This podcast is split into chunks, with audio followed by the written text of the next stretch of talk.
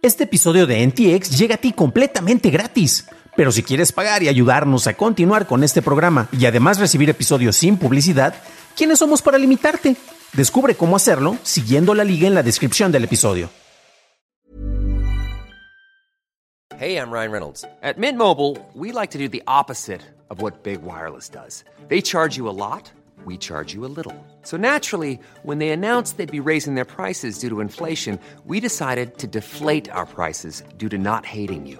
That's right. We're cutting the price of Mint Unlimited from $30 a month to just $15 a month.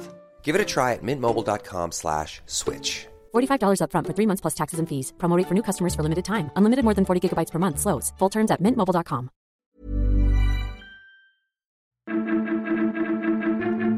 Ford vende autos sin chips, Slack bloquea su aplicación en Rusia y se investigan los acuerdos de tarifas de publicidad entre Google y Meta. Estas son las noticias de Tecnología Express con la información más importante para la semana que termina este 18 de marzo de 2022. Reguladores de Reino Unido, la Unión Europea y Estados Unidos han abierto una investigación antimonopolio sobre los acuerdos entre Google y Meta relacionados a la publicidad en línea. Google y Meta llegaron a acuerdos sobre ofertas mínimas y máximas, los cuales no son inusuales dentro del entorno publicitario. Sin embargo, la preocupación es que el dominio relativo de ambas empresas signifique que dichos acuerdos tengan un efecto de gran impacto y que sea anticompetitivo en este terreno. La empresa de dispositivos rastreadores Tile lanzó una función de seguridad en contra del acecho conocida como escanear y asegurar para iOS y Android, luego de ser anunciada en octubre de 2021. Dentro de la aplicación de Tile, para la cual no se necesita tener una cuenta, puedes usar la opción de escanear y al activarla necesitarás cambiar de tu ubicación original mientras haces el rastreo a través de Bluetooth y con los servicios de ubicación habilitados hasta por 10 minutos. Los informes de escaneo se pueden guardar y la compañía afirma que podría servir a las fuerzas de la ley, quienes necesitarían una orden judicial para poder acceder a esta información y así identificar a los propietarios que usan los rastreadores de manera maliciosa. El mes pasado, Apple actualizó las funciones de seguridad para rastrear los AirTags desconocidos tanto para iOS como para Android. Un reporte de Automotive News informa que Ford venderá algunos de sus vehículos Explorer sin chips para el control de clima en los asientos traseros. La calefacción y el aire acondicionado seguirán siendo controlables desde la consola del conductor. Los chips para los vehículos se enviarán a los concesionarios para que los instalen dentro de un año y los vehículos afectados por ser adquiridos sin el chip tendrán un precio reducido. Ford enfatizó que esta era una medida temporal para poder continuar con las entregas durante la actual escasez de chips. En la India, la empresa Paytm negó el reporte de Bloomberg en donde se dice que esta violó la legislación referente al intercambio de datos con entidades establecidas en China y que posean una participación indirecta con el banco.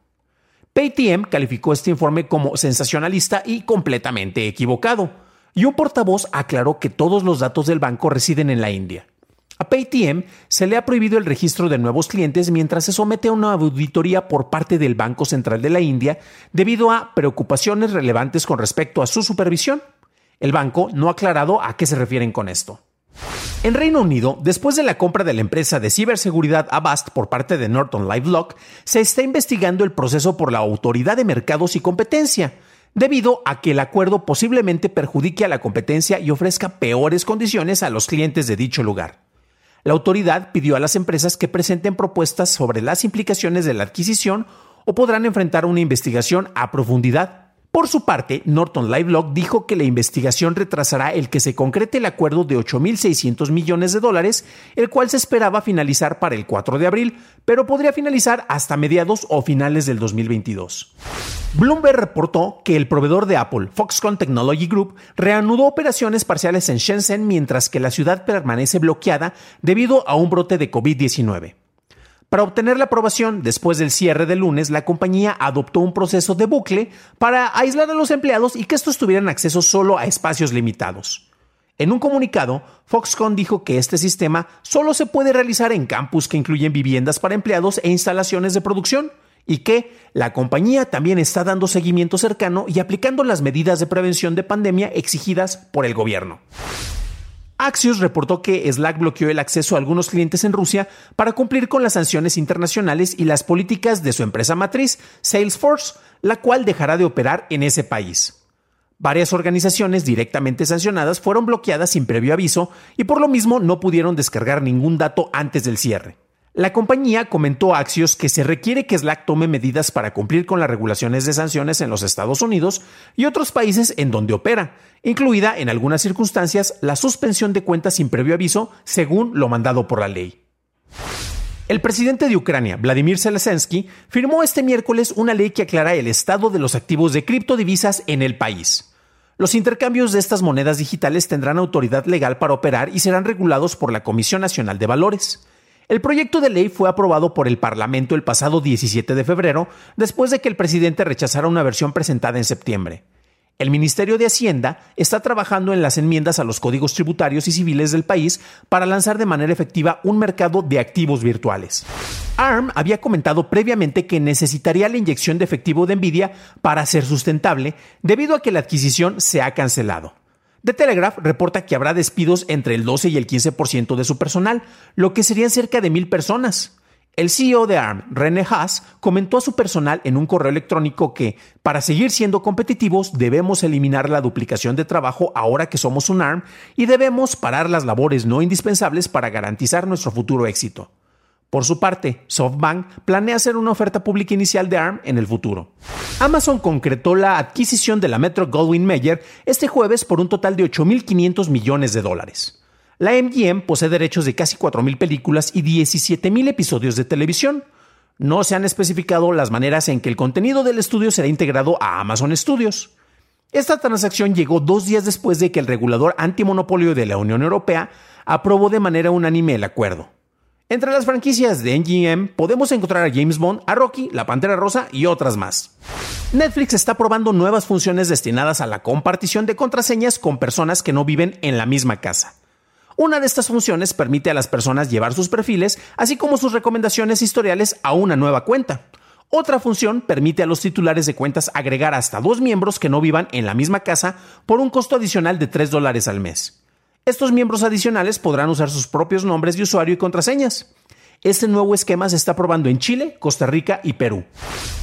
Fuentes de Reuters dicen que Alibaba y Tencent están preparando despidos de decenas de miles de personas conforme las empresas se ajustan a la nueva normatividad regulatoria de China. La represión por parte del gobierno y la desaceleración económica han frenado el crecimiento de ambas empresas. Tencent cuenta con cerca de 94 mil empleados y Alibaba con 39 mil, y esta última ya ha empezado con los despidos. Twitter eliminó su interfaz de seguimiento cronológico en la pestaña de iOS, la cual mostraba una pestaña separada para fuentes ordenadas algorítmicamente o cronológicamente. Twitter dijo que esta acción se tomó basados en comentarios de los usuarios.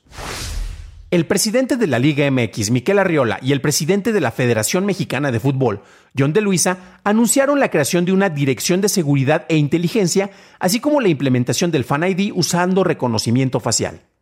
A mediano plazo se espera que estas medidas sirvan para mejorar la seguridad de los estadios, facilitar el acceso a eventos usando el reconocimiento en lugar de boletos, así como la implementación de boletos biométricos de los cuales no habría reventa. Para una discusión a fondo de los temas mencionados en este resumen semanal, puedes revisar los episodios diarios de este programa o acudir a la página de nuestro programa hermano en dailytechnewshow.com, en donde también encontrarás notas y ligas a las noticias.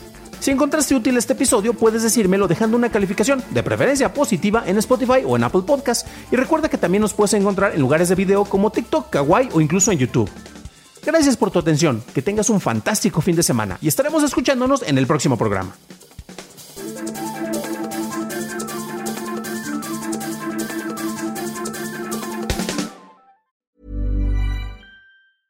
If you thought the only way to get a more defined jawline with natural looking results was through surgery, think again. Juvederm Volux XC is a non surgical injectable gel filler that improves moderate to severe loss of jawline definition and can help you achieve natural looking results with little downtime. Even better, this improved definition lasts up to one year with optimal treatment. No maintenance required. Improve jawline definition for a smooth, sculpted look with Juvederm Volux XC. For important safety information and to find a licensed specialist, visit juvederm.com. That's J U V E D E R M.com. Not for people with severe allergic reactions, allergies to lidocaine, or the proteins used in Juvederm. Common side effects include injection site redness, swelling, pain, tenderness, firmness, lumps, bumps, bruising, discoloration, or itching. There's a risk of unintentional injection into a blood vessel, which can cause vision abnormalities, blindness, stroke, temporary scabs, or scarring. Talk to a licensed specialist to find out if it's right for you.